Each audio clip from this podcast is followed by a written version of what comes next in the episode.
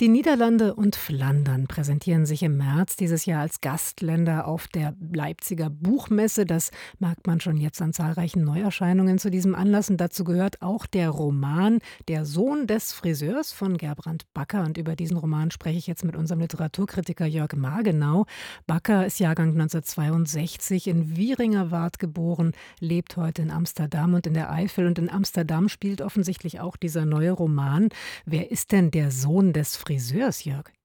Ja, das können eigentlich zwei sein, weil das ein äh, Roman über drei Generationen ist und alle drei sind Friseure, Großvater, Vater und Sohn.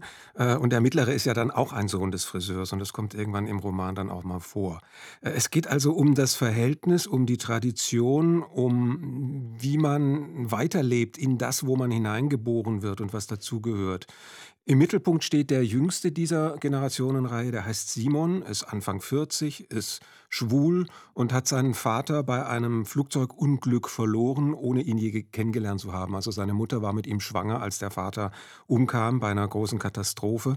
Und ähm, das führt dazu, dass es ein irgendwie seltsamer Mensch ist, seltsam verhalten, sowohl seinem Beruf gegenüber, den er eigentlich ohne jegliche Interessen ausübt und nur so das Nötigste an Kundschaft zulässt. Und auch in, in der Liebe ist er so, dass er äh, irgendwie, dann sind ab und zu mal Männer bei ihm im Bett, aber die äh, kennt er eigentlich nicht und interessiert sich auch nicht für sie. Äh, so ein, ein indifferenter Mensch, der, der eher abwartet und dann aber im Laufe des Romangeschehens dann doch ähm, zum, zum Leben gezwungen wird eigentlich. Das heißt also, als Ausgangspunkt gibt es diese Tragödie mit der Flugzeugkatastrophe. Was erfährt er darüber noch?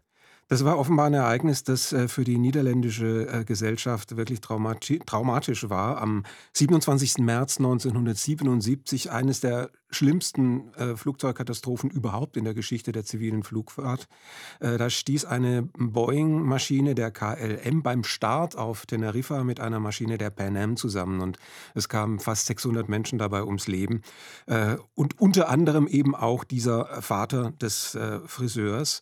Und er fängt dann an, weil ein Kunde von ihm über Flugzeugabstürze spricht und darüber, was es äh, was man sich dann am Schluss vielleicht noch sagt oder ob man dann noch jemanden anrufen möchte, äh, fängt er an, sich dafür zu interessieren, als ob er das jetzt erst mit über 40 entdeckt. Und äh, recherchiert dann ganz genau, also was da genau passierte und äh, wer überlebt hat. Und offenbar kann man da online im Netz eigentlich alles dazu finden bis zu den Passagierlisten und äh, äh, welche Leichen wo begraben und identifiziert worden sind. Und da macht er sich ran. Und das ist dann eine Handlungsebene dieses äh, aber doch sehr viel vielschichtigeren Romans. Das heißt also, es gibt auch noch ein Leben drumherum?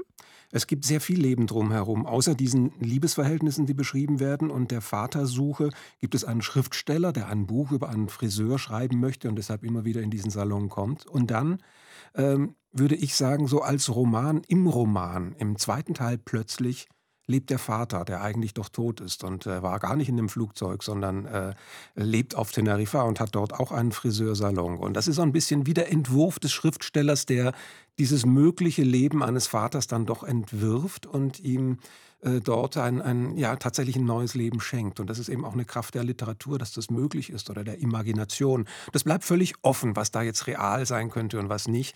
Ähm, und diese Schichten, dass also dann doch drei Generationen, die durch eine Leerstelle in der Mitte miteinander verbunden sind, ähm, macht es, äh, schafft es Gerbrand Backer da doch eine Einheit draus zu machen. Also in der Mitte dachte ich, oh, das ist jetzt aber wirklich riskant, da plötzlich ganz woanders weiterzumachen. Aber das geht doch ähm, sehr, sehr gut auf. Aber wie geht er denn insgesamt mit den Figuren um? Er entwickelt sie und äh, zeigt auch, wie sie geworden sind in ihrer Seltsamkeit. Äh, und das ist vielleicht auch die Frage, die da wirklich dahinter steht, dass es ja oft so kleine Zufälle sind. Sitzt jetzt jemand im Flugzeug und mit wem und warum?